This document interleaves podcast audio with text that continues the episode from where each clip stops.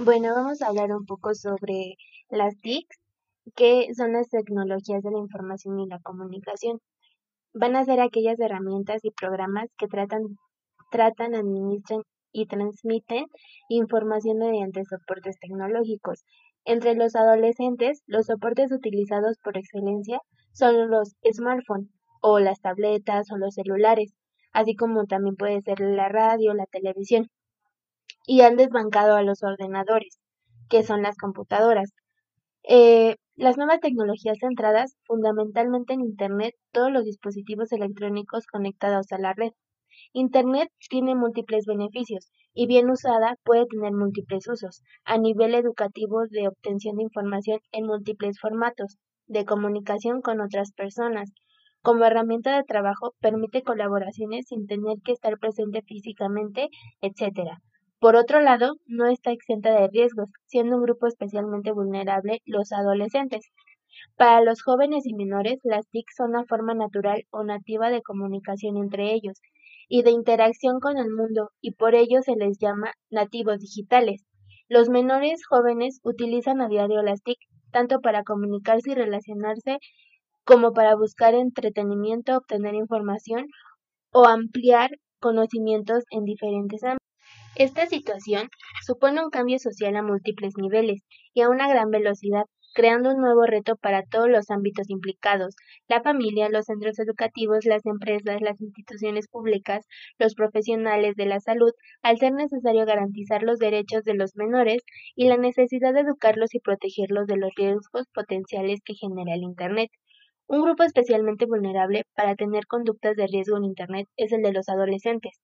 Al estar en una edad que se caracteriza por tener dificultades para medir los riesgos, la sensación falsa de la invulnerabilidad y la necesidad de intimidad provocan que tengan la sensación de que, de que ellos por sí mismos pueden resolver sus problemas sin ayuda de los adultos.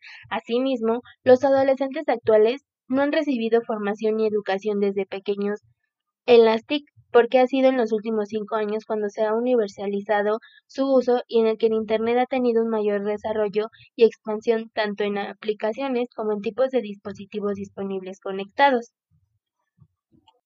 Teniendo en conclusión que las tecnologías son una herramienta necesaria en la vida cotidiana, tanto a nivel profesional como personal, pero es necesario conocer cómo usarlas y cómo protegerse de las posibles amenazas. Todos los profesionales que trabajan con adolescentes que es la edad de mayor riesgo, tienen el deber de velar por la protección y los derechos del menor.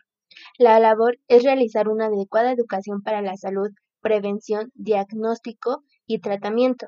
Dichas problemáticas que puede causar las TIC son principalmente los trastornos del sueño y atención, así como la pérdida de privacidad y las adicciones. Entonces debemos de tener en conclusión que hay que tener más atención hacia nuestros adolescentes porque si no perdemos el camino que ellos llevan, entonces corren muchísimo riesgo. Em,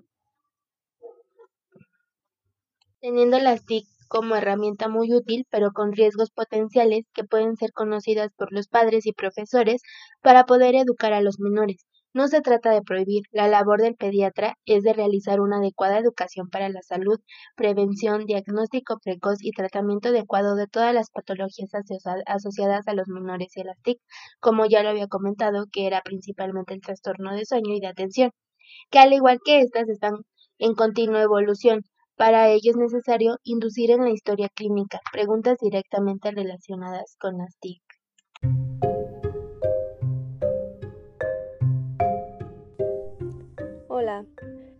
Esto se trata de los adolescentes y el uso social de las TICs. Bueno, pues hoy en día las tecnologías de la información y de la comunicación, llamadas TIC, son elementos importantes para el desarrollo social, político y económico de cualquier sociedad. Estas herramientas tecnológicas no solo se encuentran presentes en las oficinas o en las instituciones educativas, puesto que se han convertido en parte de la vida cotidiana y no solo del uso de profesionistas. Así, casi todas las áreas de la vida, desde la comunicación, la educación, la diversión y hasta las relaciones personales, se encuentran vinculadas al uso de algún dispositivo tecnológico. El acelerado ritmo en la innovación de herramientas tecnológicas, así como la disminución en sus costos y su popularidad, han permitido equipar los hogares con dispositivos y redes que facilitan su aplicación en diferentes actividades. En la actualidad, eh, la vida de los adolescentes está impregnada por las TIC. Todas las áreas de su vida, desde los aspectos escolares y la recreación hasta las relaciones personales. Todas estas están vinculadas a la tecnología. Para ellos es común el contacto cotidiano con variadas herramientas tecnológicas, ya que pueden realizar sus tareas en una computadora, hacer llamadas telefónicas, enviar o recibir mensajes de texto en el celular, o bien comunicarse solamente con sus amigos por medio de un chat o redes sociales, incluso de manera simultánea. Según datos de la Encuesta Nacional sobre Disponibilidad y Uso de la Tecnología de la Información y Comunicación del INEGI, en México el mayor porcentaje de consumidores y usuarios de las TIC son los adolescentes, ya que mm, aproximadamente dos de cada tres usuarios de la computadora se encuentran entre el rango de 12 a 34 años de edad. De igual forma, el mayor porcentaje de quienes utilizan la red se concentra en estos jóvenes, con una participación del 64.1%. En cambio, se observa que a partir de los 45 años, el uso de las TIC es menos frecuente. Cabe señalar que durante la adolescencia, la interacción con el grupo se vuelve más importante y las tecnologías han permitido ampliar las formas de interacción y de comunicación en los adolescentes. Eh, a merced de los dispositivos electrónicos y a las diversas aplicaciones de la Internet, los jóvenes comparten con otros imágenes e información de sí mismos y extienden su comunicación con amigos por medio del famoso Messenger o el WhatsApp o de alguna red social. Es decir, la tecnología ofrece al adolescente los medios y espacios de interacción que han generado nuevas formas de sociabilizar entre pares.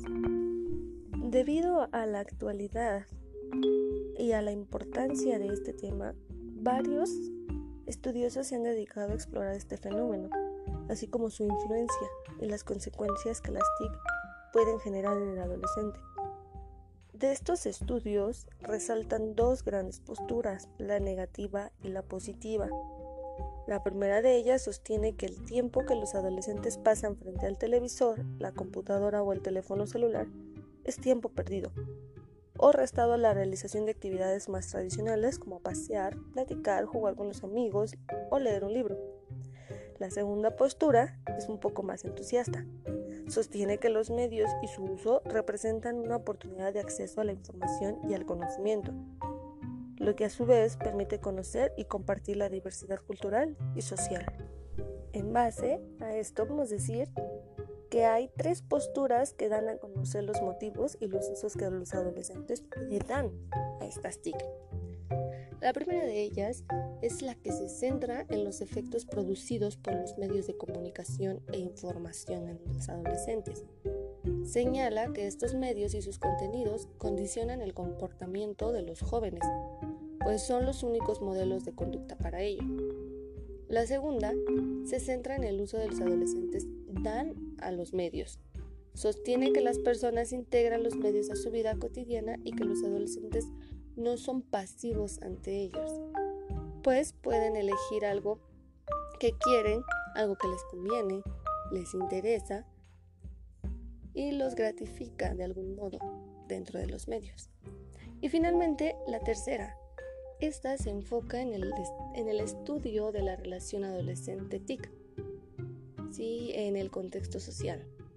Y es que a diferencia de las anteriores, sostiene que la relación de los jóvenes con los medios de información y de comunicación es parte de un proceso social y que el consumo cultural, que se da a partir del uso de dispositivos tecnológicos, desempeña un papel importante en la construcción de la identidad.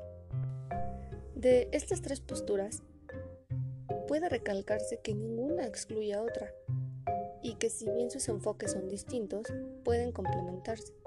De este modo, si bien no puede negarse que los medios influyen en la vida de los adolescentes, también es válido sostener que los jóvenes eligen lo que quieren recibir de los medios y que la nueva generación de adolescentes ha hecho de estos elementos tecnológicos parte ya de su vida.